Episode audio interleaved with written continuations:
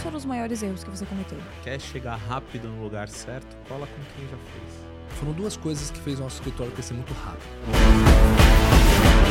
Está começando mais um podcast Empresa Autogerenciável, o podcast que vai ajudar você, que é dono de uma pequena ou média empresa, a acabar com o caos na sua empresa através de uma equipe autogerenciável. O meu nome é Aline Decker. O meu nome é Rogério Valentim. Meu nome é Euro Júnior. E eu sou Marcelo Germano. Mesa cheia hoje, Ô, bastante louco. gente nesse episódio de hoje. E a gente vai falar de um assunto bem importante. A gente tem bastante clientes de diversos segmentos, são mais de 250 diferentes segmentos, isso limpos, né? Porque se a gente olha o que realmente os comandantes escrevem, a gente tem quase 800 segmentos diferentes que a gente atende e tem um segmento que a gente atende bastante, que são os advogados, os escritórios de advocacia. Então hoje a gente trouxe o empresário muito um comandante também aqui para conversar com vocês, que é especialista do, ele criador, ele é criador na verdade do método Euro, que ensina advogados a aumentar o faturamento e fazer gestão de escritórios. Ele é, é dono da empresa Euro Firma de Advogado, que está entre, as 500, entre os 500 escritórios mais relevantes do Brasil, segundo o ranking da Brazilian Top Lawyers. Que chique, né? Brazilian Top Lawyers. né? Muito chique. E quem é esse comandante é o doutor Euro Júnior. Então seja muito bem-vindo, Euro. Obrigado. E eu vou passar aqui a palavra para o Marcelo para apresentar o nosso convidado aqui. Tá, joia. Bom, o... Aline, a gente pega o convidado, né? O convidado já começa a elegância no nome, né? É euro, né? Eu, já, já começa Não é nem com... dólar, é, É, euro. é euro, é euro, já começa a elegância no nome. E aí, E quando aí ele você vê vem, ele, é. ele vem. Aí você olha e você fala, nossa senhora, preciso trocar meu guarda-roupa. Ei, eu nunca tinha visto um coletinho assim, meu, de Nunca? perto. Foi a primeira vez. Eu fiz, fiz um churrasco ali, né? chamei ele pra ir em casa no churrasco. Eu tô lá de chinelo, né? Bermuda. Ele chega, quando ele chega, eu falei, nossa. Não, todo se chama Euro, né, Eu, Marcelo? Pô, Então eu, eu, eu- trouxe o, o, o euro aqui porque, enfim, a gente. Agora eu vou começar a usar isso. Comandante, anota aí. Vou começar, já comecei a usar já no meu Instagram, né? Para quem a gente bate continência, né? E a gente bate continência para alguém que a gente respeita, para quem a gente admira, para gente, para quem a gente reconhece o trabalho. Tem nada a ver com o exército, não, tá? Nada a ver com exército, tá? A gente só bate porque a gente reconhece, não tem nada a ver com o Bolsonaro também, não pense nada disso, mas para as pessoas que a gente respeita. E aí está aqui uma pessoa que eu respeito, que trabalha com advogados, e eu tenho muitas curiosidades, porque eu tenho umas objeções que os advogados têm que não são diferentes da de qualquer dono de pequena e média empresa. Dentista, médico, pedreiro, eletricista, eh, vendedor, dono de agência de publicidade, enfim, qualquer segmento que a gente pensar, por incrível que pareça, né? As objeções são as mesmas. Então, eu trouxe o Euro, ele vai se apresentar aqui e depois a gente vai começar um bate-papo muito agradável sobre gestão, que é no final do dia a nossa cachaça, né? a gente gosta de falar sobre gestão. Euro, se apresenta aí, por favor. Antes de mais nada, agradecer o convite aí para estar aqui no NAG. Agradecer a todos vocês. Obrigado aí, Marcelo. Euro, igual a moeda da Europa, né? chique. Escreve igualzinho e tudo mais. Euro Júnior, meu pai também é euro. É uma longa história. Olha, tá? toda a família é chique, né? Depois vai ter o Euroneto, né? É, teu não pai usava-. Eu Eu, quero se somasse saber. euro, ia ser a família inteira euro pro resto da vida. Agora, resta, agora resta saber, teu pai também usava coletinho? Hum, Não, não, não. Ele é mais brutão. Assim. Nossa. É, ele não usava esses de seda, né? Ele usava de cachemir. Vem, vem o isso, refinamento, vem o Tipo refinamento. isso, tipo isso. E sou advogado de formação, mas eu acho que, como todo mundo que se aprende o ofício e possui um pouco mais de ambição é, e quer ampliar o seu negócio, é, eu me transformei de advogado a gestor, né? a dono de escritório de advocacia. E faz 14 anos que eu estou na advocacia. Abri o meu escritório, a- o primeiro escritório, há 14 anos atrás, com 22, 20, 22 não, 23. Aí você revela a 24 idade, É, idade. 23 para 24 anos. Deu tudo errado. Acho que a gente pode bater muito papo sobre isso, né? Porque é, o pessoal gosta de falar do que deu certo, né? Eu gosto de falar do que deu errado. Porque evita que outras pessoas cometam mesmo- os mesmos erros. Fechei meu escritório, passei num concurso, tô dando só o overview aqui para depois a gente explorar. Mas bateu aquele comichão de novo, né? Me tornei corregedor federal, mas eu falei, cara, será que é essa vida que eu quero para mim, para o resto da vida, ganhar um salário, né? Bateu cartão de ponta e tudo mais. E eu falei, não é. Mas aí eu decidi estudar gestão, estudar, né? Naquela época a gente não tinha o Marcelo, né, ensinando isso pra gente, não dessa forma online. É, não conhecia, não tive o prazer de conhecer. E foi quando eu fui atrás de conhecimento, fui fora atrás de conhecimento para estar tá abrindo um novo modelo de escritório de advocacia, que há cinco anos está aí. Né? A gente recomeçou um novo escritório que teve que ser autogerenciável desde o começo. Por quê? Porque eu não estava nele. Eu ainda era corregedor e eu tive que abrir algo que eu não estava dentro do negócio para ele rodar sem mim. Então, assim, há cinco anos o escritório está rodando, ele é um full service. Né? O que é um full service? Ele, atua, ele atende todos os ramos do direito. Somos 42 advogados hoje, né? mais uma equipe de 67 pessoas. Estamos em. Eu gosto de falar de cima para baixo, né? Manaus, Cuiabá, Brasília, BH, São Paulo, oh, Rio, São Paulo, Blumenau e abrindo agora em Porto, em Portugal.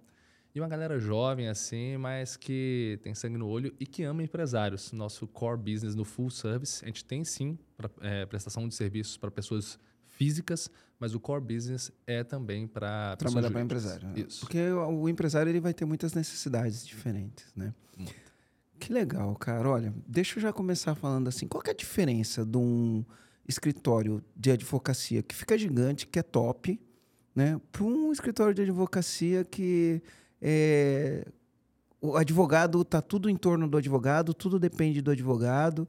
Né? É uma das coisas que eu já. A gente já tem muitos clientes advogados, né? E aí o advogado ele pega e fala assim: ah, mas o trabalho intelectual não tem como delegar. Porque o, no, o trabalho da advocacia, na hora de montar a peça, depende de um trabalho intelectual e esse tipo de coisa. Qual é a diferença desse empresário que ele acredita que o, o, o trabalho vai depender dele, não tem como delegar, do empresário que consegue fazer um negócio, enfim, fantástico e uma, uma empresa diferenciada que pode atender em diversos lugares e vai ter equipes que, a, que atenda. Qual é a grande diferença? Vamos lá, primeiro eu acho que é a ambição, né? Tem aquela pessoa que vai querer abrir a salinha dele, vai querer ficar lá para sempre sendo um escravo do negócio dele, sendo um escravo do escritório dele. Ele, na verdade, ele não é um empresário, ele é um CLT de si próprio, né? Ele é o, o patrão. Tem uma do Augustinho Carrara que eu acho ótimo o vídeo. Que ah, é, tipo, eu amo. eu sou o patrão, mas vou, dar, vou, me dar um descanso, né? Não sei o quê, tal, tal, tal. Então, ele decide ser o próprio empregado. Aí ele tem uma série de limitações. Aquele que tem um pouco mais de ambição, e eu falo que isso é 98% dos advogados têm esse um pouco mais de ambição, ele tem que, ele se sente, como é que ele se sente? Ele tem todo o conhecimento técnico, ele faz um bom trabalho. Ele olha e fala: "Cara, eu sou bom no que eu faço. Eu vou lá e resolvo o problema do cliente". E aí chega um momento que eu chamo de estoque do advogado. Qual é o estoque do advogado? É tempo. Chega uma hora que se esse cara é bom mesmo, ele consegue investindo, fazendo investimentos em marketing e tal, né, fazendo um member get member, conseguindo ali indicações, né, que a gente fala, tem, tem um, uhum. um mínimo de indicações provocadas, ele consegue lotar a agenda dele.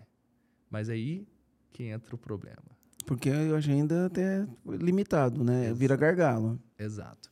E aí esse cara, ele chega e ele tem zero conhecimento de Gestão, liderança. Gestão, liderança, nada. Não confia nas pessoas. Aí o que, que ele faz? Ele se sente sobrecarregado, ele vira e fala: Cara, eu tô aqui ralando, não tenho que contratar alguém. Muitas vezes, ele já não tem dinheiro para contratar alguém porque ele não sabe gestão financeira, ele não sabe precificar da forma certa.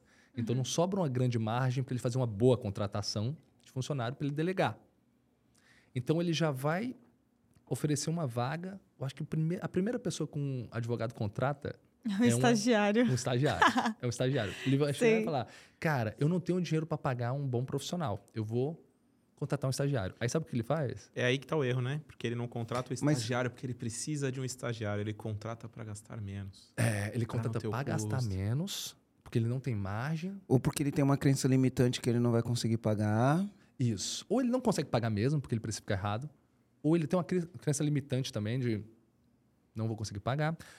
E aí ele contrata esse estagiário, sabe como? Ele chega e fala para uns amigos dele assim, ó, fala: "Ô, tô contratando, né? Tô contratando aqui. Se souber de alguém, é só indicar". E ele pega três, quatro currículos. Não faz um processo seletivo, ele reúne com as pessoas e ao reunir, ele se sente tipo assim, na primeira, eu acho que é a primeira fagulha do empreendedor, do advogado empreendedor ali, que é, caraca, tô contratando, tô gerando, né, emprego aqui, né? O estagiário não é emprego, mas enfim, e ele escolhe de forma holística aquele estagiário como. Não faz nenhum processo seletivo, não faz nada. Ele só escolhe de forma holística. E aí, ao delegar, ele vê o seguinte: que esse estagiário que ele não quer treinar, que ele mal escolheu mal, que ele remunera mal, não vai conseguir suprir a demanda que ele tem. E aí ele já começa a botar as culpas dele, né? A culpa é do mercado, que está com péssimos profissionais. As faculdades de direito não estão é, preparando bem os profissionais. Ou senão ele, esse pessoal não quer estudar, esse pessoal não faz com trabalho. Aí ele avoca de novo e fica nesse ciclo. Né? Não é nada diferente dos outros segmentos, né? Só, só muda o segmento, mas é igualzinho, né? A gente só está dando nome aqui, né? Eu, eu me lembro uma vez, né? Uma pessoa passou aqui pelo nosso processo de, de sessão estratégica e, e essa pessoa trabalhava com auditoria.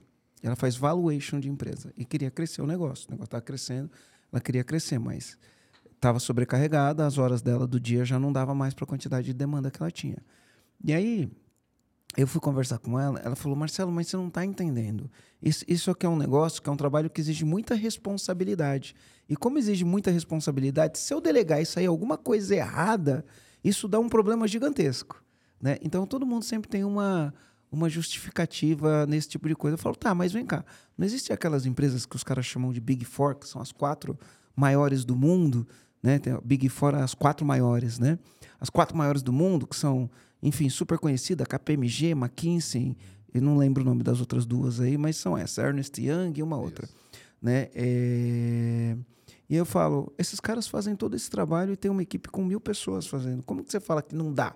Para delegar, né? Então, isso, isso, são crenças limitantes, né? O eletricista vai ter isso, o despachante vai ter isso, o dono da agência de publicidade vai ter isso, uh, o engenheiro vai ter isso na hora de ele abrir a construtora dele. E aí eu poderia aqui enumerar diversos outros tipos de empresários que vão, que vão ter esse tipo de crença limitante, né? E que, e que se reforçam, são validadas por eles mesmos nas experiências que eles se causam. Que ao ao contratar um estagiário de forma errada, ele já vai olhar e falar, viu? Essa minha crença Mas eu não tá tenho certo. dinheiro, euro, para contratar um cara e pagar bem. Não é assim? É isso, é isso. Aí você, pô, você errou na base, né? Você está sem dinheiro, errou na base. Ou não está tá cobrando errado. Está cobrando errado, ou não faz um marketing que te gera um fluxo de clientes que possa gerar faturamento. Você está errando na base. Tá. E euro, você falou das, das suas experiências, né? E até no início você comentou que você prefere falar dos erros até do que dos acertos, porque né, faz parte do, desse processo. E ao longo dessa tua, dessa tua jornada com, a, com o teu escritório, tanto o escritório que você fechou quanto você retornou, quais foram os maiores erros que você cometeu? Cara, vamos que lá. Você consegue olhar para trás e listar? Primeiro, primeiro grande erro meu foi não ter começar sem nenhuma estratégia de negócio assim eu abri uma sala. Eu lembro que eu tenho uma tia que ela tinha uma sala para alugar e não tinha esse conto de ponto comercial, de olhar, né, praça, zero. Eu só olhei e falei, cara, minha tia tem uma salinha ali, negócio com família, né? Eu falei, pô, me aluga ela. Eu lembro que na época, né, em 2008 foi 300 reais o aluguel. E eu abri o escritório ali e eu falei, cara. Agora é abrir o escritório e o dinheiro entra, né? bombar. né? vou bombar. E aí eu comecei sem ter nenhum produto. Eu falo assim, cara, como é que você é, quer começar um negócio se você não tem produto? Você tinha uma carteirinha da OAB, pô. Era carteira da OAB, mas eu olhava e falava. Carteira problema? da OAB não é produto. Né? não é produto. É, não é produto. Na verdade, era uma ferramenta. E aí eu pensava, cara, eu sou generalista. Então, como generalista, eu tentava pegar todo e qualquer caso que aparecia. Mas isso é péssimo, por quê? Primeiro, você tem que estudar tudo do zero. Segundo, ninguém sabe tudo. Ninguém sabe tudo. Então, eu até brinco assim, né? Tem um, um grande jurista histórico que é Pontes de Miranda, que ele escreveu o Tratado de Direito Privado. Cara, o cara é um gênio. Há 100 anos atrás, o cara escreveu sobre tudo. Mas 100 anos atrás, cara. O mundo mudou. Hoje você está com um problema, você quer uma, uma, solução específica. Então o generalismo não tem mais, a, mais espaço, como há 100 anos atrás, que você tinha, sei lá, sem exagero, 5 mil advogados no Brasil inteiro. Hoje são 1 milhão e 300 mil advogados. Então eu abri de forma assim totalmente sem plano nenhum. Sem estratégia. Sem... O que vier eu traço. Exato. Esse erro foi um dos piores para mim, porque eu sentia que eu não conseguia sequer. Eu lembro que na época eu fiz um Orkut, Doutor Euro Júnior, e eu tentava, é, na, de forma holística, gente, sem. Eu tentava gerar conteúdo, eu tentava atrair clientes sobre aquilo. Mas quando as pessoas falavam, mas Euro, você atua em que área? Eu, falei, eu falava, rapaz, daí que eu. Que eu, eu mato, mato, no peito. Eu é. mato no peito e faço. Então, esse foi um dos primeiros erros que eu cometi, foi o generalismo. O segundo erro que eu cometi nessa época, que foi o que fez eu quebrar, foi falta de controle financeiro. Porque, imagina o seguinte: uma coisa eu tinha que era bom, energia, né? Vinte e poucos anos, correria, eu era aquele cara que, meu irmão, imprimia meu milheiro, eu era quase um panfleteiro de milheiro, saía ali, sabe? Queria ganhar dinheiro. E eu tinha estoque, eu tinha tempo, né? Eu tinha tempo pra caramba para buscar clientes. Então, eu comecei a ir em reuniões de, de assembleias de condomínio, ia em tudo que, né? Botava meu terno e ia. E eu comecei a fechar alguns contratos.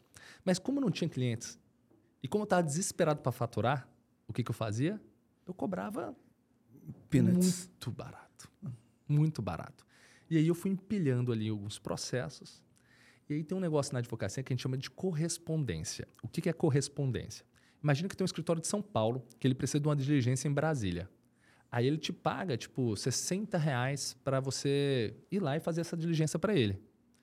E um amigo meu, ele era advogado de um escritório de BH que tinha representação em Brasília e ele falou assim, Euro, eu estou precisando de um audiencista. O que, é um audiencista? É um advogado que ele é pago por ato, só, só para ir para a audiência. Tá aqui ó, é uma pastinha que ele dava um, um briefing, né, um, um, resumo do caso.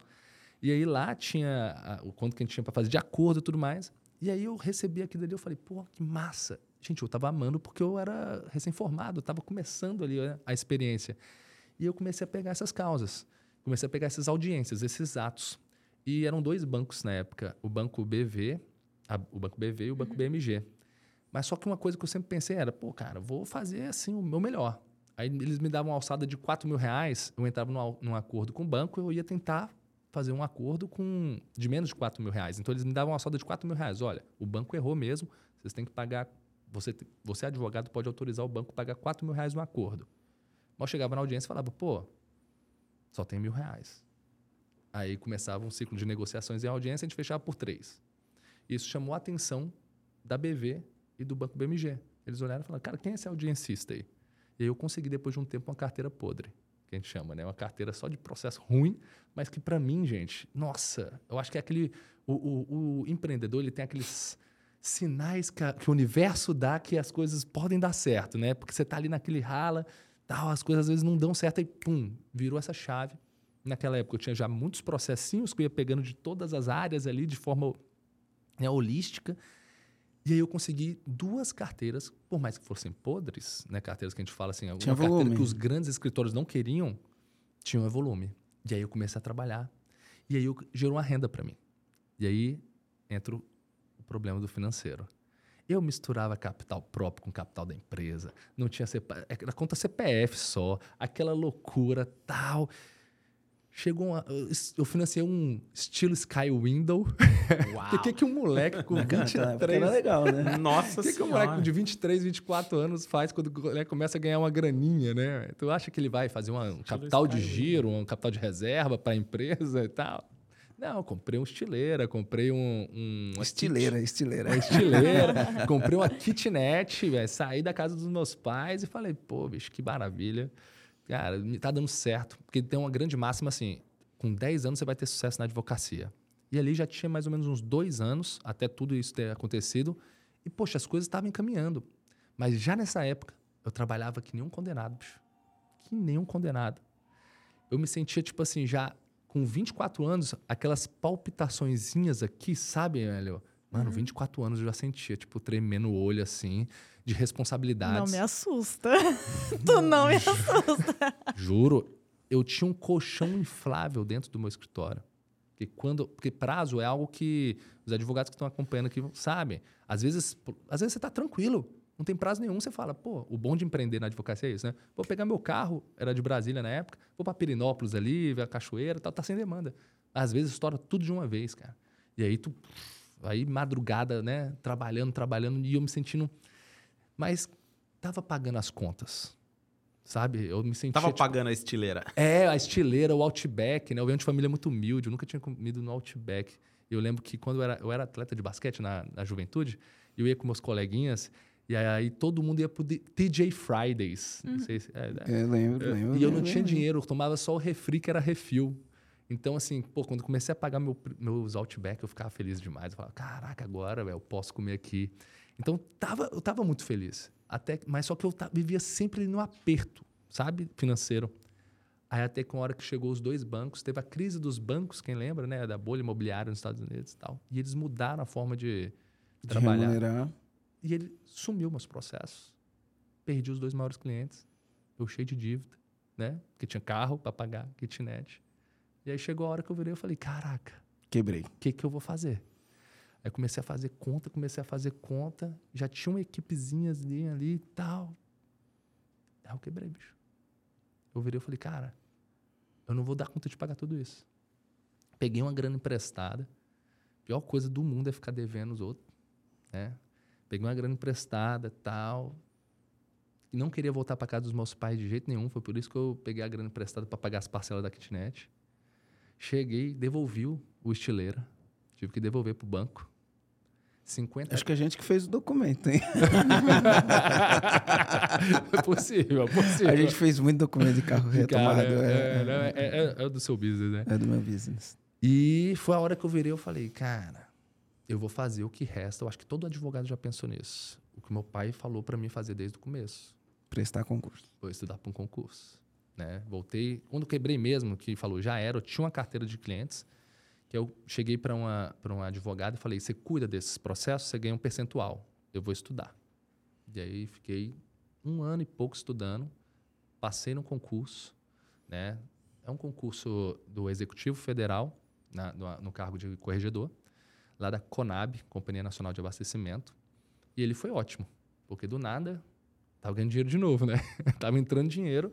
E serviço público é diferente, né? É um ritmo diferente. Para quem trabalhava no colchão inflável, no escritório, né? Ali, ó, diuturnamente.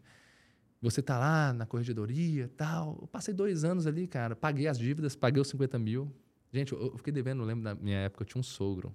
A pior pessoa que eu que você pode dever na vida, fica é a dica, sogro. é o sogro. Né? E a sogra, né? Porque acabou o relacionamento. É, e a sogra. Acabou o relacionamento. Ele estava indignado comigo, que ele achou que não ia pagar, mas foi um dos melhores momentos também de quem já foi pro fundo do poço, é quando você paga a dívida. E aquela pessoa que já está desistindo, ele desistiu, falou: ah, esse moleque nunca vai me pagar. Aí eu fui lá e paguei, honrei com, a, com todas as dívidas. E aí fiquei na corregedoria viajava uma vez por ano, né, tal, aquele ritmo mais tranquilo. Salário bom. Isso. Mas só que eu acho que tem dois tipos de pessoa. Eu acho que tem, quem está assistindo a gente aqui e decidiu empreender sente isso. Que assim, cara, Deus te deu a dádiva da vida, cara. Você quer vender teu tempo, passar o resto da sua vida vendendo hora, ter uma vida comum, né? Ter horário para dormir, tal, não sei o que. Saiu de lá, vai, tu vai comer no restaurante, não vai ser o melhor restaurante da vida, não vai poder viajar para os lugares que você quer e tudo mais, né? Não vai talvez, passar perrengue. Não vai passar perrengue, talvez não consiga um melhor plano de saúde para sua família, talvez não consiga, né? Ou você, cara, com essa dádiva que Deus te deu, você não quer, cara, ter uma vida épica. E contratar pessoas comuns para estar tá com você, pessoas que não querem isso, porque tá tudo bem não querer também, né? Tá tudo bem não querer.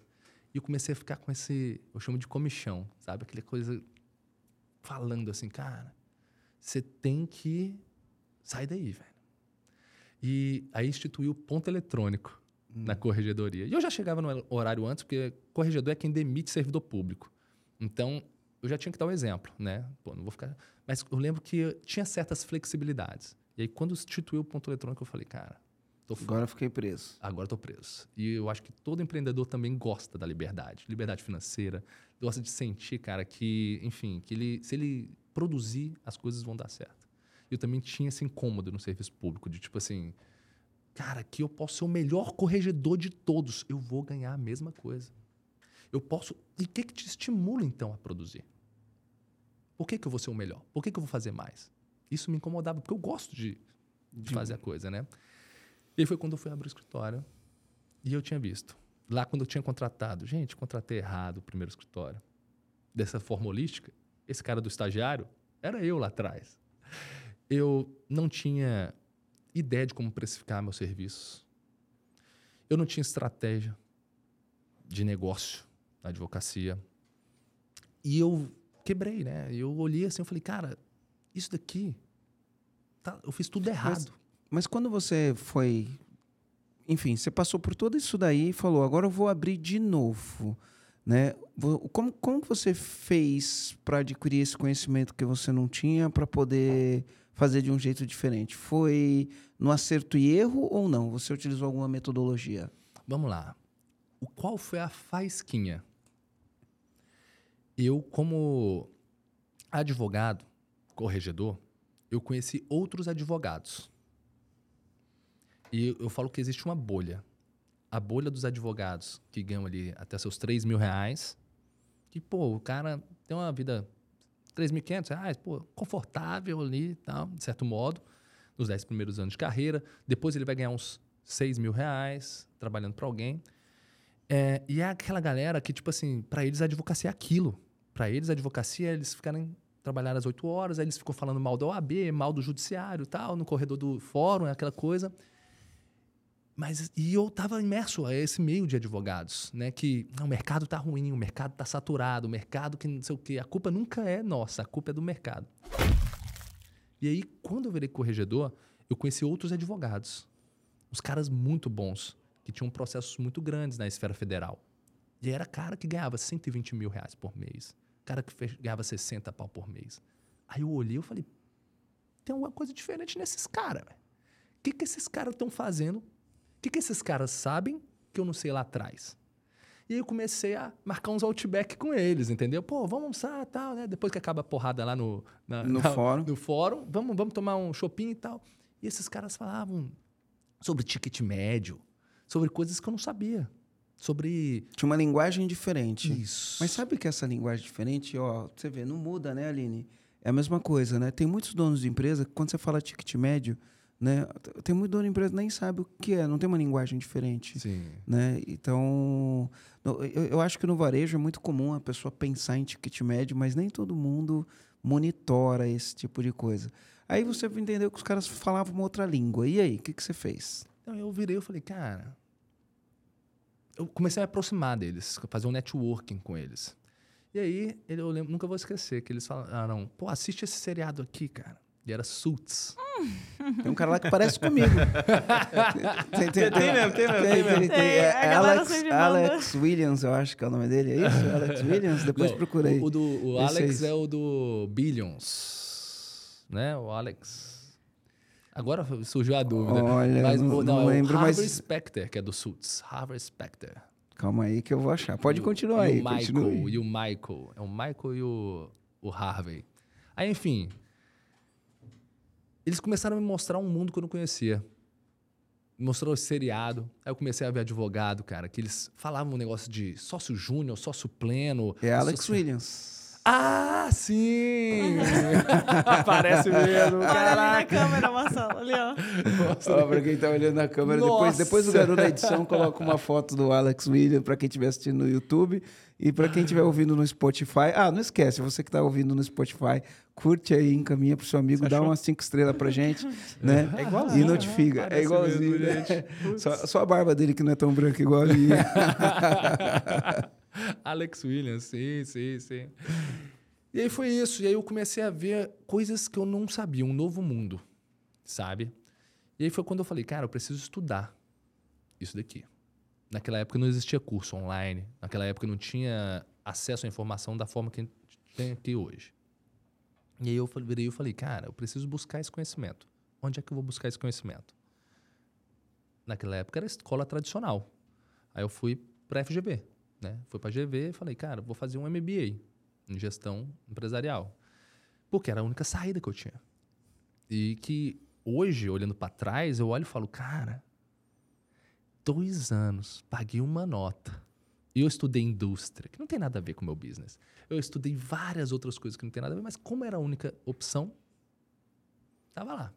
Eu vou falar um pouquinho disso daí na minha experiência, tá? Sem diga, querer te diga, cortar. Diga. Uh, eu fiz MBA, eu fiz pós-graduação em seguros e previdência na USP, uh, FIA USP, né?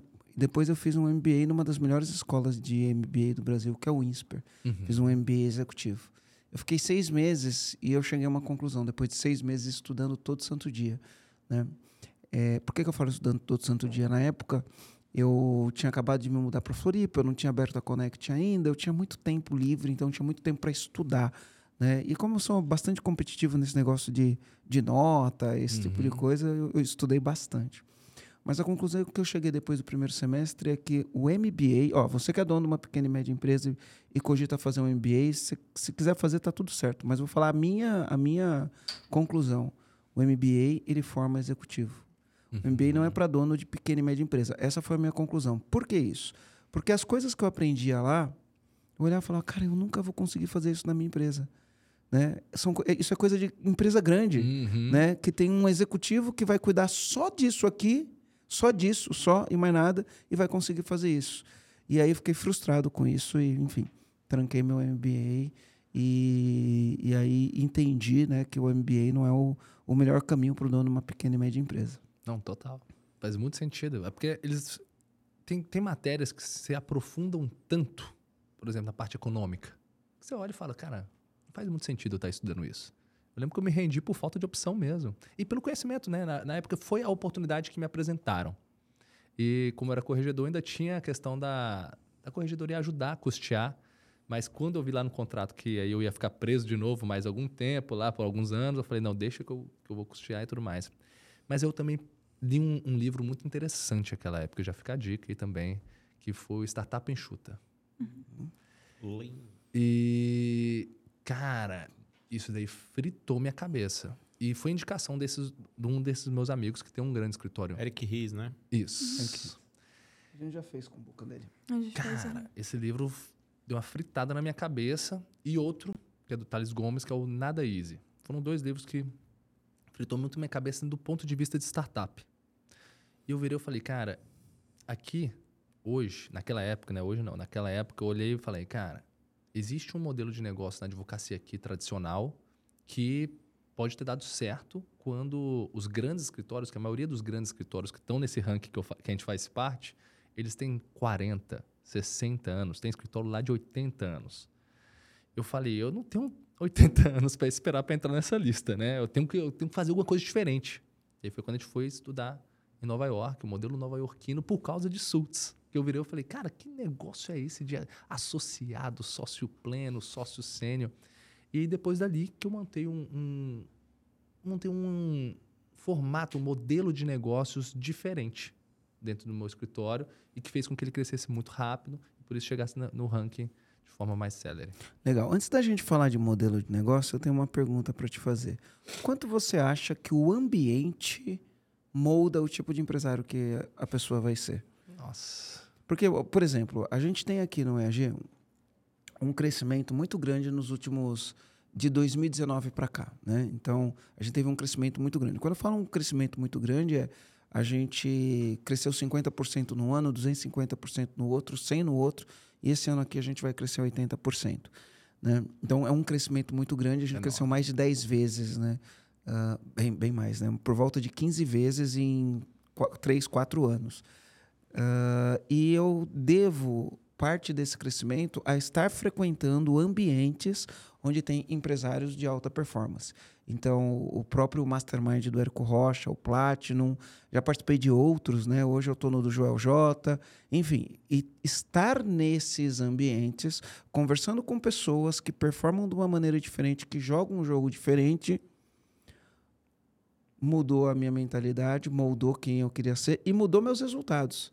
Inclusive, né, o, o lance do ambiente é durante a pandemia, eu, eu te falo que se eu não tivesse nesses ambientes, eu não ia ter dado o boom que eu dei. Né? E não pela parte técnica, porque eu dominava toda a parte técnica de lançamento. É porque quando começou a pandemia, eu falei, não, agora ninguém vai ter dinheiro. Era a minha mentalidade. Né? As empresas vão fechar as portas, as empresas vão quebrar e ninguém vai ter dinheiro. Quando eu tava, como eu estava nesses ambientes, eu via as pessoas crescendo e batendo recorde. Eu olhei e falei, pô, se está todo mundo crescendo e batendo recorde, eu vou crescer e vou bater recorde Uhum. também. Né? Eu falo que muitas vezes o ganho é intangível, né? não tem como tangibilizar esse ganho. Quer dizer, até tem como tangibilizar. Né? Eu cresci 15 vezes nos últimos. da, da, pandemia para cá, a gente cresceu aproximadamente 15 vezes. Né? E. E aí eu, eu consigo tangibilizar desse jeito. Mas o ganho é intangível. E para você, pelo que eu entendi, foi mais ou menos isso, né? Você estava conversando com os caras que estavam performando, que ganhava 120 mil por mês, 60 mil por mês ou mais do que isso. Você começou a conversar com esses caras, você começou a observar o que esses caras faziam começou a trazer, pô, isso é para mim também. E aí você foi buscar o conhecimento que precisava para você performar. Mas você acha que é mais está mais ligado ao conhecimento técnico ou ao ambiente que você frequentou depois que você estava na corregedoria, as pessoas que você teve acesso e o jeito de elas pensarem, trabalharem e agirem? O que, que você atribui? Tudo isso, um pouquinho de cada? Vamos lá. O conhecimento técnico, ele é importante. Ele é muito importante. Mas eu falo que ele é 20%. É o 80-20, o paretão aqui. Por quê? Porque o conhecimento técnico, teórico, ele existe um abismo entre teoria e prática.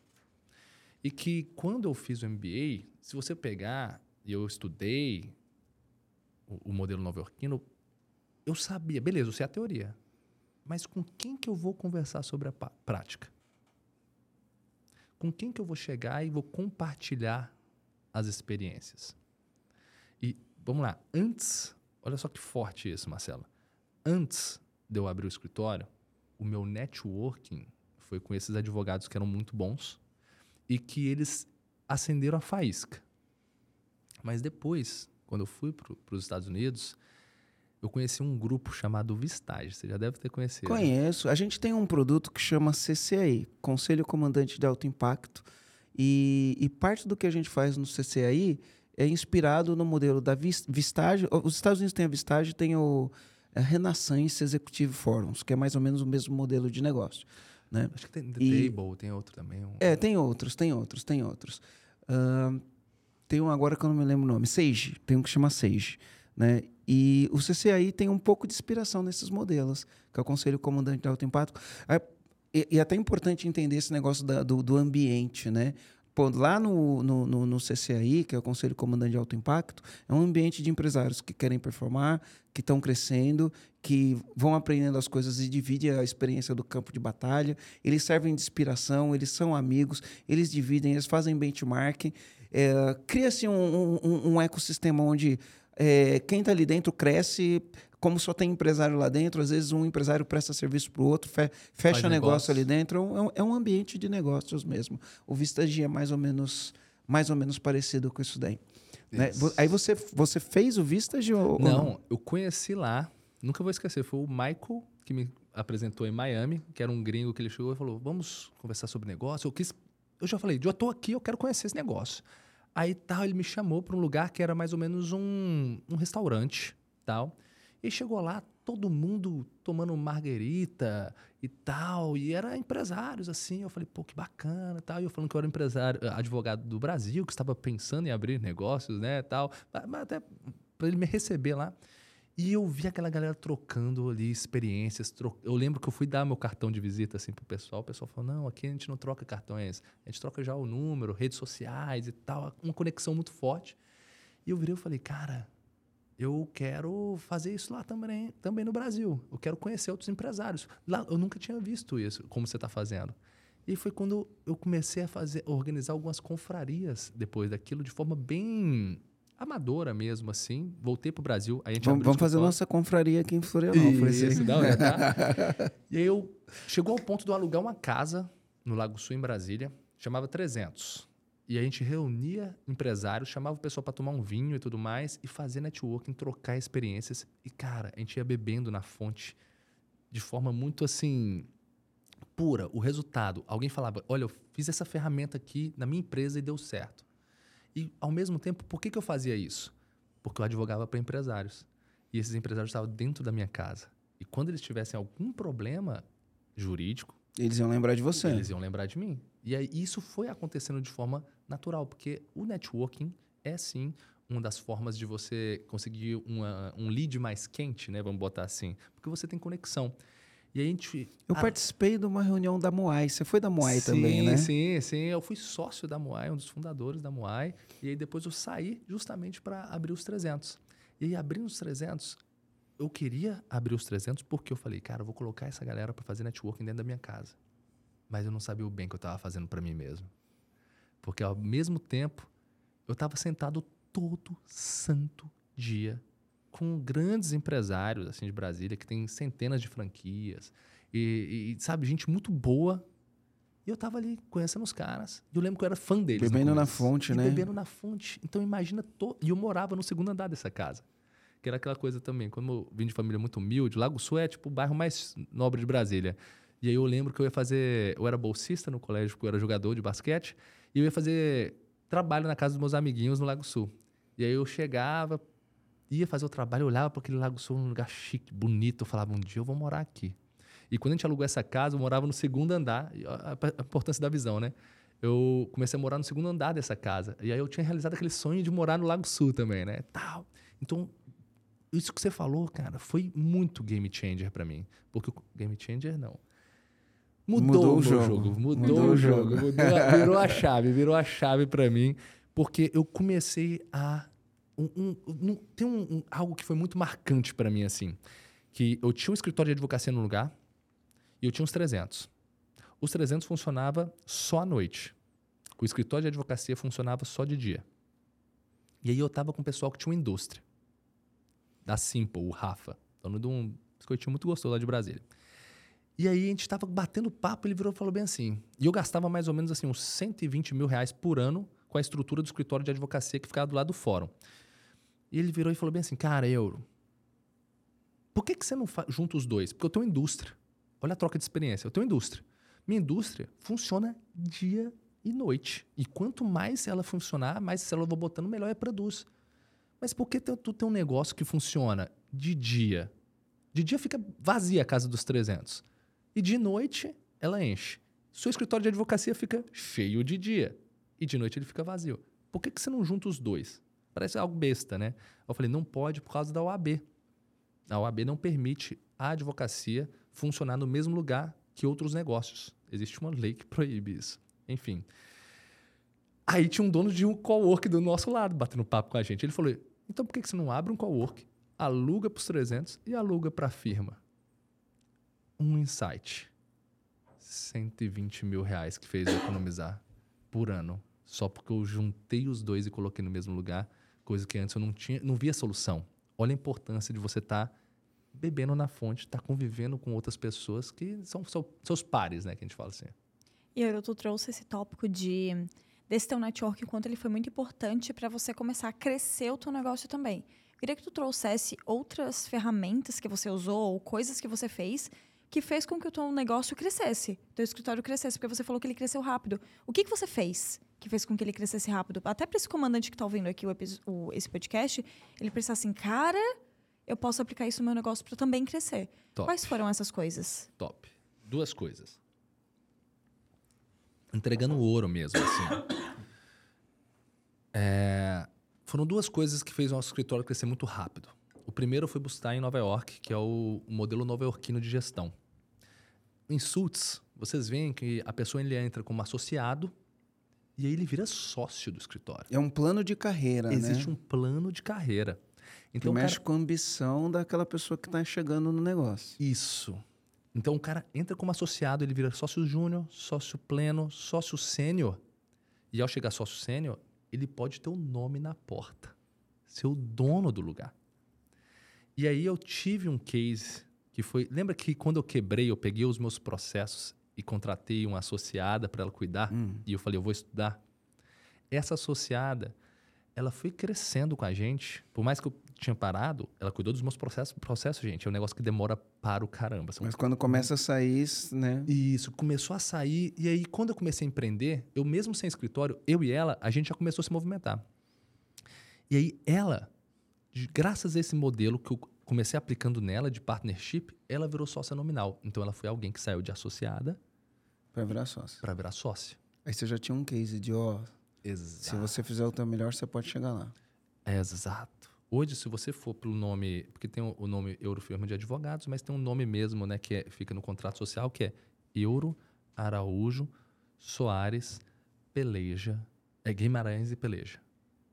Então são vários sócios que já têm um nome junto com a gente, que entram no equity, então entram no, no contrato social, entra mesmo, ganham ações.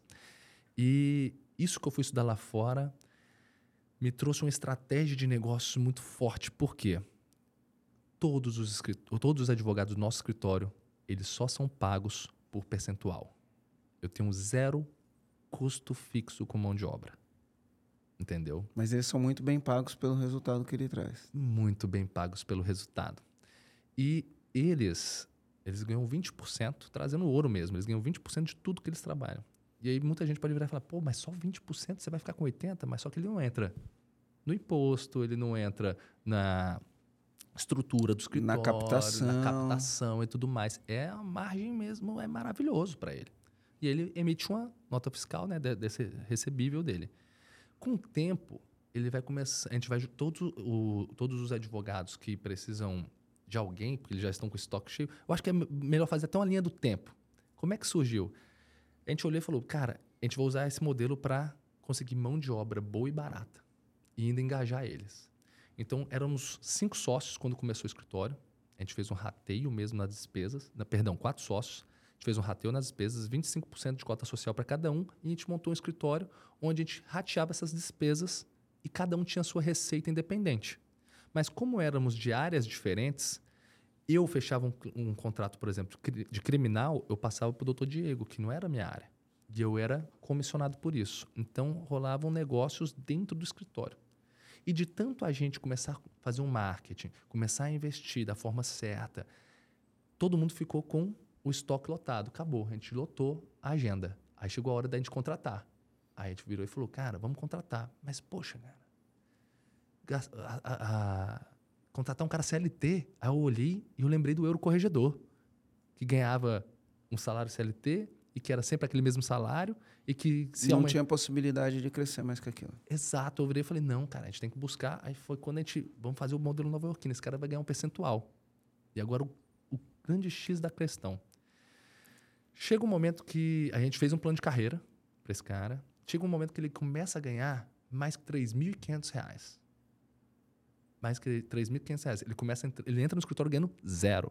Zero, zero, zero. E a gente vai passando os processos. Tem processos que a gente só vai receber lá na frente. Tem outros que a gente recebe o que a gente chama de TMP, que é a taxa mensal de processo, que a gente cobra mês a mês. Ele ganha um percentual disso. Tem outros que têm honorários iniciais. Mas quando ele bate seis meses faturando mais de 3.500 reais, e se ele está tá tendo constância, ele né, na avaliação de desempenho, ele sai bem, a gente vira e fala, cara, você pode virar sócio júnior.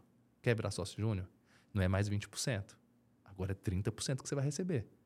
Mas agora você vai entrar nas despesas do escritório também. Você vai botar um, uma- um ticket mensal para que a gente possa investir em marketing, para que a gente possa fazer o quê?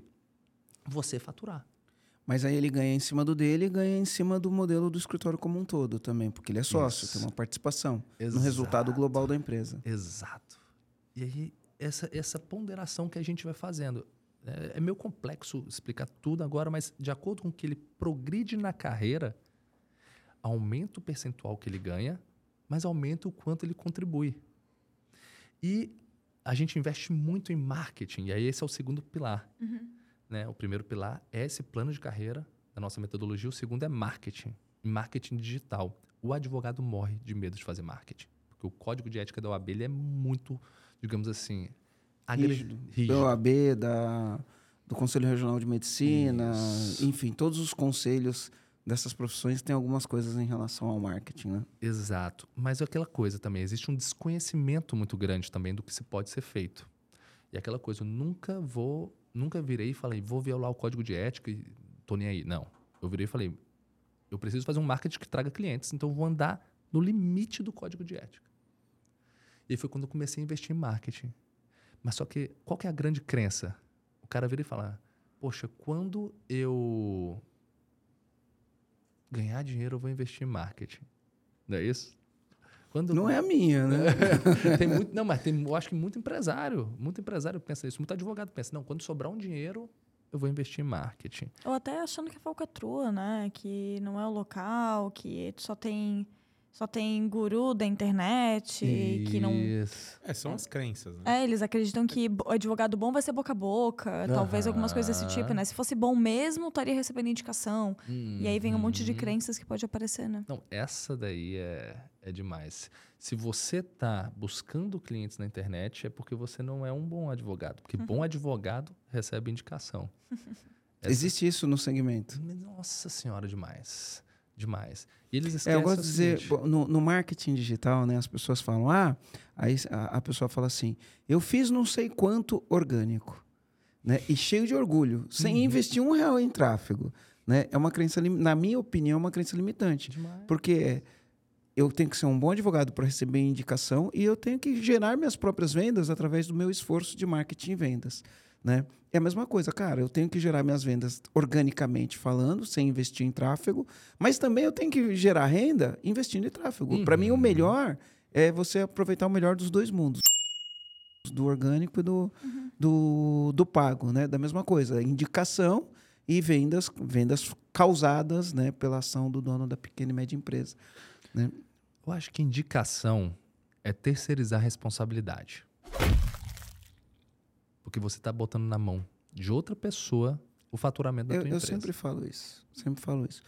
É, mas é assim, você não quer dizer que você tem que abrir mão de indicação. Você pode ter indicação, Lógico, lógico. você pode forçar a indicação, mas Uhum. você tem que fazer o teu trabalho também para trazer os clientes para dentro.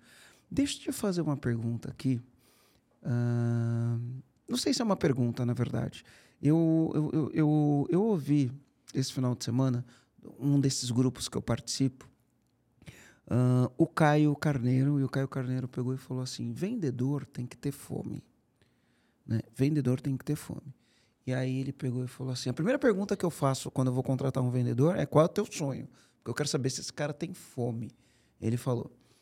Então, isso foi uma das coisas que ele falou. Outra coisa que ele falou foi do plano de carreira, igual você disse. Eu tenho que ter um plano de carreira muito bom para o meu vendedor. Eu tenho que ter um, um- um plano de carreira muito bom para o meu vendedor. Porque ele entra e vê a possibilidade de crescer. Se ele tem fome e vê a possibilidade e existe esse caminho, né, vai funcionar. Outra coisa que ele falou é tem que ter método. né? E ele falou: é fácil perceber se a empresa tem método ou não. Você chega para a empresa, vê quem são os melhores vendedores, conversa com um e pergunta o que, que ele faz. Né, para poder performar. Aí você conversa com outro, pergunta o que, que ele faz para performar. Se eles contarem histórias diferentes, é porque a empresa não tem método, né? Depende do talento e habilidade do vendedor. Ele falou isso. E aí depois uma pessoa fez uma pergunta, ele foi e fez uma provocação.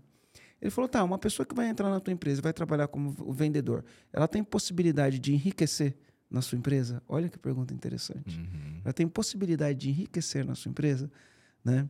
Porque se ela não tiver possibilidade de enriquecer na sua empresa, né, ou o que você vende, ou a- o teu modelo de negócio não é muito bom.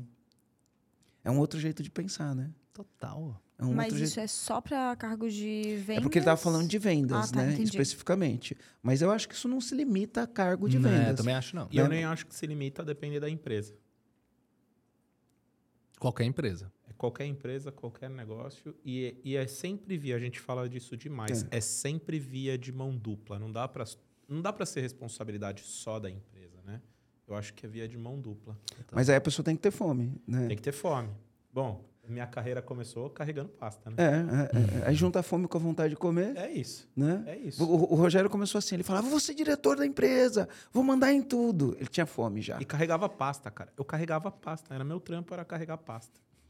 Então, assim, ó, não dá pra gente falar que só depende da empresa. Às vezes você fala pra alguém, um lugar que carrega pasta dá pra enriquecer?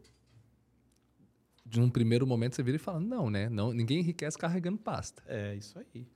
Então, Mas não foi no carregando pasta, foi fazendo. Eu acho o seguinte, existe atividade meio e atividade fim. Exato. E eu acho que a atividade meio da empresa, se você tem uma visão de futuro na empresa, você tem que deixar muito claro pro cara de atividade meio, tipo assim, tu é atividade meio. Você pode, tá, tá ok você ser atividade meio, se você quiser ficar aí para sempre. Mas se você quiser mudar de atividade, participar da atividade fim, existe um caminho. Um caminho que você tem que percorrer, certas habilidades que você tem que ter, certas ferramentas que você tem que saber usar. Então, existe um caminho interno para você mudar o seu jogo. Você quer? Aí tem que se capacitar, tem que, né, tem que correr atrás. Porque o que eu acredito pode ser até uma crença limitante. Quem vai ganhar, quem vai enriquecer na empresa é quem contribui para a atividade fim. É o advogado, o vendedor, o cara do marketing, que não é atividade me meio. Né? O marketing ainda te ajuda a escalar, mas carregar pasta, só carregar pasta, na minha cabeça eu fico naquela, poxa, se dentro daquele, né, do Se você RCF, carregasse pasta né, até hoje, você não não enriqueceria. ia enriquecer nunca. Né? Você tem que buscar outras habilidades, outros ofícios dentro daquele ambiente. E a empresa, aí cumpre a empresa também. É um ganha-ganha, uma via de mão dupla. É via a empresa está disponibilizando. E como que você fez para encontrar, para contratar esses profissionais que toparam, é, em, toparam esse desafio, toparam entrar na sociedade? Qual que é o teu método de contratação para achar essas Muito bom. pessoas? Cara, que pergunta fantástica. Assim, é muito difícil você parar e virar e falar bem assim, cara, eles começavam a trabalhar com você recebendo zero? Era zero. Eu Acho que vai ter gente falando aqui que isso era exploração do trabalho. É, exploração e tal. Mas a gente tinha um perfil que eu aprendi com Jorge Paulo Leman. Não é aquele Sonho Grande, é um livrão também. PSD. PSD. É, Pure, smart, desire to be rich. Exatamente. Tá, tá, cara, tá lá com a gente. A gente queria pegar quem? O cara que a gente vira e fala assim, bicho, seguinte, aqui tu vai aprender. Tá aqui, ó, cara. Tudo que você precisa para crescer tem aqui. Acesso à biblioteca, software, cursos, tudo. Você, se você começar sozinho a empreender agora, você não vai ter acesso a isso. Segundo, Você tem processo, porque a gente é, bom de, de captar processo. Exato, a gente consegue te passar demanda. E você tem que buscar sua demanda também. E a gente te capacita para você conseguir buscar suas demandas. Porque também eu não quero que o cara vire e fala, entra no meu escritório e fala, só me dá aí. Não, pô, você tem que aprender a buscar também. A gente fala que a gente está criando ali não são empregados, são empreendedores, são intraempreendedores. Então a gente começou a buscar o perfil, é, a gente- chama de SPD, né? Só mudou as ligras, é, as, as O que, que é? O, o PSD é poor, né? Pobre, smart, inteligente, e o D é desire to é be isso, rich, é né? isso, é Então, é isso. uma pessoa Só que mudou a ordem. ela não chegou lá ainda. O, o pobre, né, no sentido de. É, no sentido da pessoa não chegou lá, não- a Uhum. vida não está realizada ainda. É uma pessoa inteligente e com desejo de ficar rica. Exato. Né? Então ele contrata pessoas disso. O que, que é o Ambiciosa. SPD? É uma pessoa É, ambiciosa, isso. É a mesma coisa, mas só mudou a ordem. Smart to be rich, né? Poor and desire to... é, não, smart, Poor e e desire desire. to be rich. E como contratar essas pessoas? A gente vai muito pela demanda. Então, nosso sócio criminalista não tem mais estoque. Acabou. Ele começou a trabalhar até mais tarde.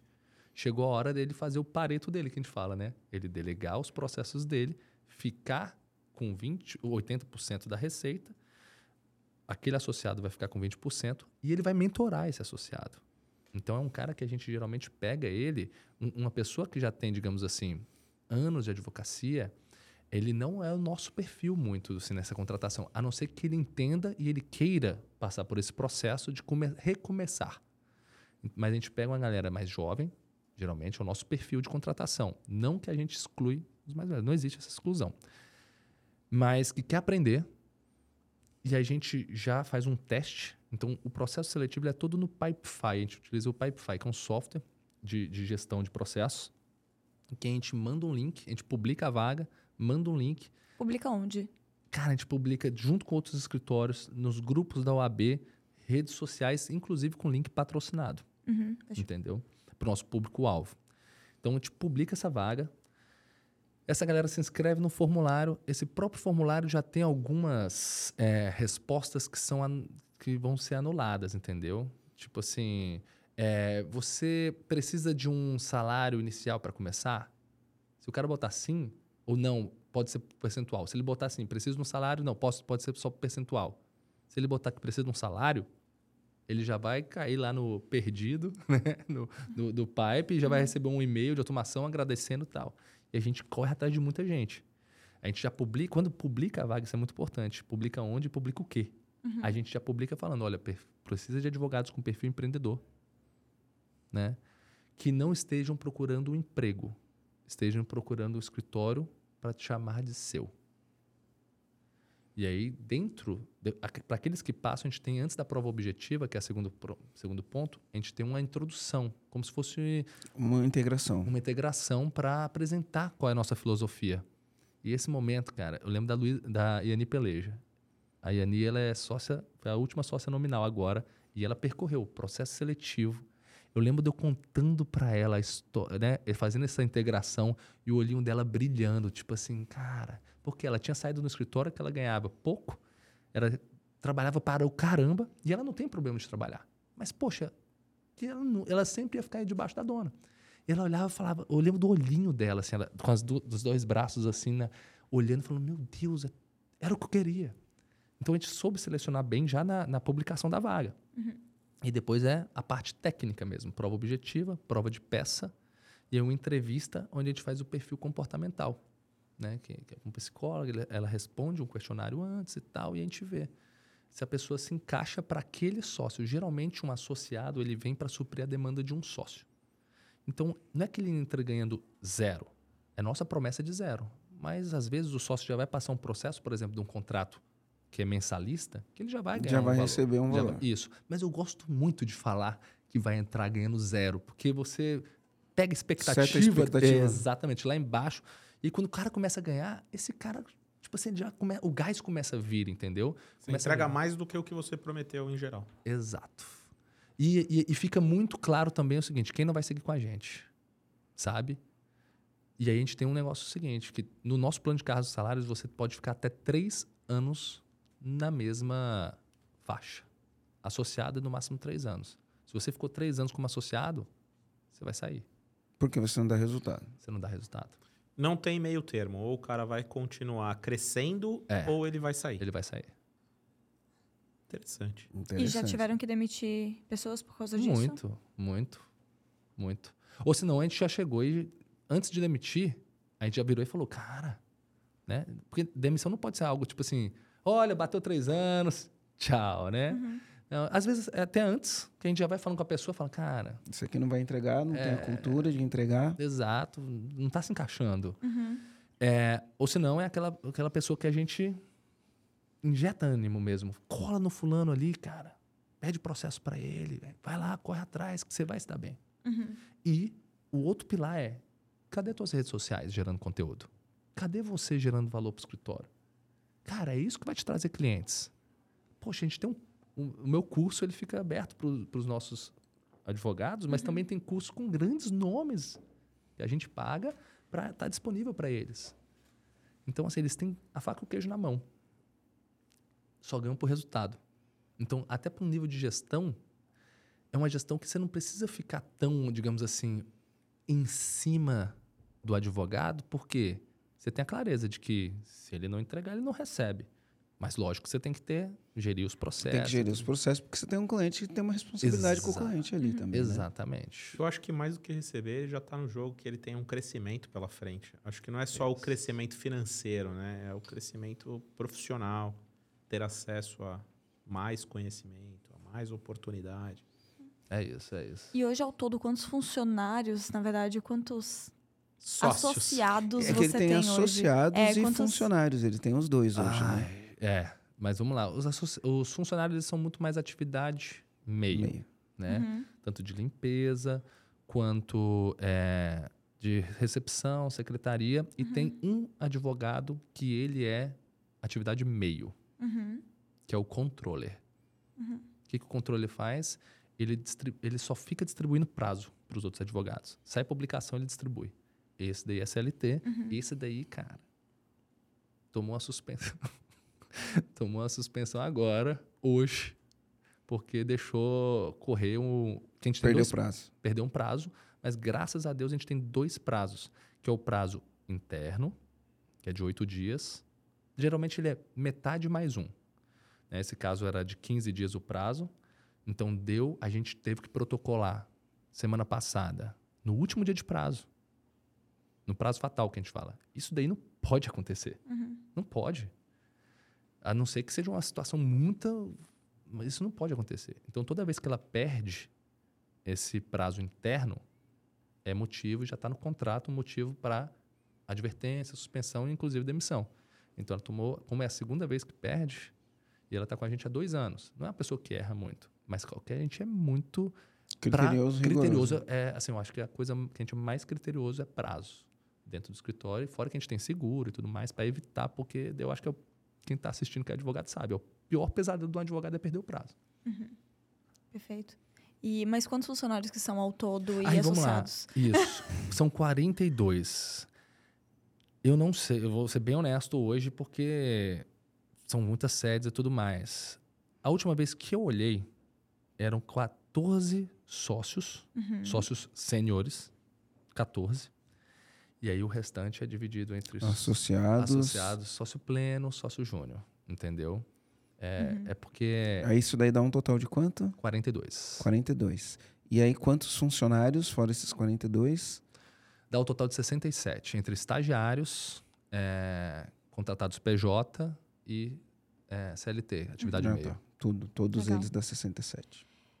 Se você fosse deixar um comando de tudo isso aqui que a gente conversou para os comandantes que estão ouvindo, claro, comandante de todos os segmentos, mas especialmente os que são donos de escritório de advocacia, que comando que você daria para esses empresários para eles crescerem o escritório deles, crescerem, trazerem equipe e tudo mais? Que comando que você daria? Eu já até tendenciei aqui. Mas enfim, de tudo isso que a gente conversou, qual que é o comando que você daria?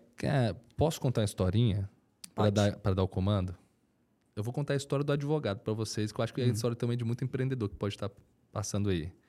É, vamos supor que é o João, doutor João. Doutor João começou na advocacia e se ele está assistindo esse episódio é porque ele tem uma veia empreendedora. Ele começou na advocacia e ele era correria, né? Aquele cara que ia lá, meu irmão, imprimia os cartãozinhos de visita dele e tal. E ele começou a fechar alguns contratos em diversas áreas de forma generalista. E ele foi fechando o contrato, foi fechando o contrato, até que chegou uma hora ali que no primeiro ano ele fechou, sei lá, 30, 40 contratos. Isso é muito bom. E aí ele começou a ganhar uma graninha. Ele falou: aquela máxima de 10 anos eu vou ter sucesso na advocacia vai acontecer comigo. E aí chega o segundo ano, João aumenta um pouco as despesas dele. Ele fala: pô, tô ganhando um dinheirinho, eu vou alugar a salinha, vou ter uma secretária e tudo mais. Agora as coisas estão ficando boas.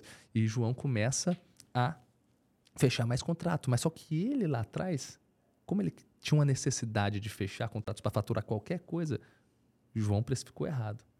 E João, mas João estava animado no começo. Nesse segundo ano ele está mais animado ainda. Por quê? Agora ele tem um escritório físico, pô, tá bonitão o escritório lá, tal, né? Aquela estante de livros atrás que ele fica- tira aquela foto, né? Tal. O advogado sempre tem uma foto de terno, e tal. E aí chega o terceiro ano de advocacia, João chega, velho, e ele olha, começa a sair mais tarde do escritório. João tá cuidando agora de cento e poucos processos, de tudo que é área, tendo que estudar tudo do zero. João tá se sentindo cansado. João teve que contratar estagiário, daquela forma que a gente falou no começo. tá- tem uma equipe, João paga equipe, paga tudo, paga o escritório, não sobra dinheiro pro João. João começa a ficar desanimado começa a sentir medo de como vai ser o futuro dele, porque do jeito que tá, parece que ele vai ser um escritório, eh, escravo do escritório pro resto da vida. João chega e começa a achar que só quem tem sucesso na advocacia é quem faz maracutaia, entendeu? João começa porque para ele não tá dando certo. E aí João fica nesse ciclo que ele ele até fatura bem alguns meses, né, aquela montanha russa, mas que ele se sente cansado. Ele chega em casa às vezes o filho está dormindo, ele está em crise com a esposa porque não sobra dinheiro, está em crise com. ele fica ruim, quem está ruim em casa, quando chega no escritório, desconta na secretária, desconta não sei o quê, fica aquela vida pesada. E João vira e fala: acha que a advocacia é isso mesmo. Então a virada para João é: cara, existe sim uma advocacia, velho, fura essa bolha. Existe uma advocacia profissionalizada. E não tem a única alternativa de você profissionalizar sua advocacia é estudando gestão. Não existe outro caminho. Vocês têm que tratar o seu escritório como uma empresa. Né? Por quê? João recebe honorários e paga boleto. Então, João tem um financeiro. João teve que contratar uma secretária e um estagiário. Então, João tem um RH. João tem que cuidar da rota, ele tem que ir nos tribunais, dos processos, dos prazos. João tem um operacional. João tem um estratégico também, ele tem que pensar, né? Quanto que ele vai precificar e qual o posicionamento dele. Então, João é, tem um, uma empresa como qualquer outra. Enquanto ele não tratar, o tratar a advocacia dele como profissional liberal e não tratar a advocacia dele como negócio, João vai ficar sempre tendo esses problemas. E ele sempre vai se sentir sobrecarregado, vai se sentir uma pessoa desanimada com a profissão, sabe? E achar que não tem saída. Mas tem. Tem demais.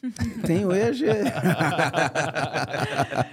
e tu, Rogério, que comando que você deixa para os comandantes? Cara, vou deixar um comando bem simples aqui.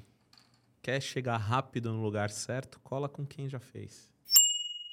É Acho isso. que esse é o comando. Marcelo. É, um pouco na linha do Rogério, né? O ambiente. Qual ambiente você está andando, com quem você está andando, o que, que você está conversando, né?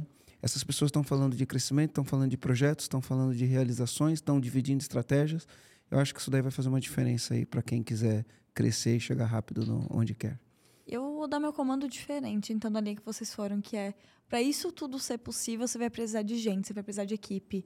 Então, faça um bom plano para tua equipe, um bom plano para as pessoas crescerem junto com você, para as pessoas darem o resultado que você gostaria, porque são essas pessoas que vão te dar liberdade. Senão você não vai ter a liberdade que você tanto quer. Você pode aprender gestão, você pode estar no ambiente certo, mas se você não tiver as pessoas certas, você não Isso vai aí. ter, Top. de fato, a, a empresa para que você. A, olhar para a tua empresa como um negócio, de fato, e te dar a liberdade que você gostaria. No, no podcast que a gente gravou com o Eduardo Ferraz, né, Aline? Uhum. Ele fala: 90% do teu tempo é colocando as pessoas certas no lugar certo. Exato. Enquanto você não colocar as pessoas certas no lugar certo, não faça outra coisa. Exatamente. Lembra disso, né? Foi muito legal aquele podcast lá. E Euro, como que as pessoas fazem para te encontrar? Se elas quiserem conversar com você e tudo mais, como que elas fazem para te encontrar? dr.eurojúnior em todas as redes sociais, né? Dr. Euro Júnior. Tamo lá. É um prazer estar tá fazendo É inenarrável, né? Só seguir nas redes sociais aí, gente, que vai ser um prazer recebê-los aí. Que massa. Show de bola. Então é isso, né? É isso. Obrigada por ter aceitado o nosso convite, por estar aqui com a gente, compartilhar um pouquinho da tua experiência também, da tua história e dos aprendizados que você teve. Então, foi um prazer em homenagem aqui ao João Inenarrável gravar esse episódio aqui com vocês. É isso. Valeu, é isso valeu, Marcelo. Valeu. Valeu. Beijos.